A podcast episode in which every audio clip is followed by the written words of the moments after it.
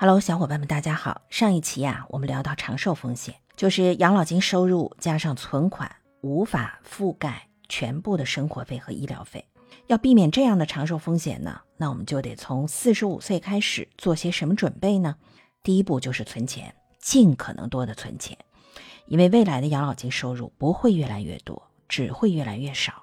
毕竟人口老龄化，年轻人在减少。如果说现在是五个年轻人养一个老年人，未来可能就是一个年轻人得养五个老年人。所以靠年轻人交的社保来给我们发养老金，最多就七八千一个月吧。要满足生活开销和医疗开销，必定得动用存款。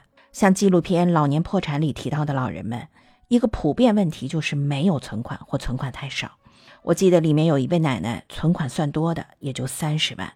如果每年动用三万存款的话，那十年就消耗光了。还有一位老爷爷只有六万的存款，那么给走在前面的老伴儿办完了丧事之后，就一分不剩，陷入破产。所以咱们趁着年轻，尽量多的存钱，是为了防止老来破产最简单的方法。在有能力赚钱的时候，就让自己的支出少于收入，要有结余，并定下阶段性的目标，比如五十岁时有多少存款，六十岁时得有多少存款。为了老有所养呢，尽早开始准备养老存款。像最近国家的个人养老金政策也出台了，从二二年开始，每人都可以有一万两千元额度购买养老金融产品。这些养老金融产品呢，包括养老存款、养老保险、养老理财，还有养老基金。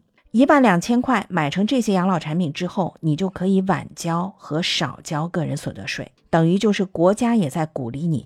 快点，早点为自己准备养老资金吧。所以，为了老有所养，除了存款，还要准备啥？我们下一期接着聊。海派祝英台在这里等你。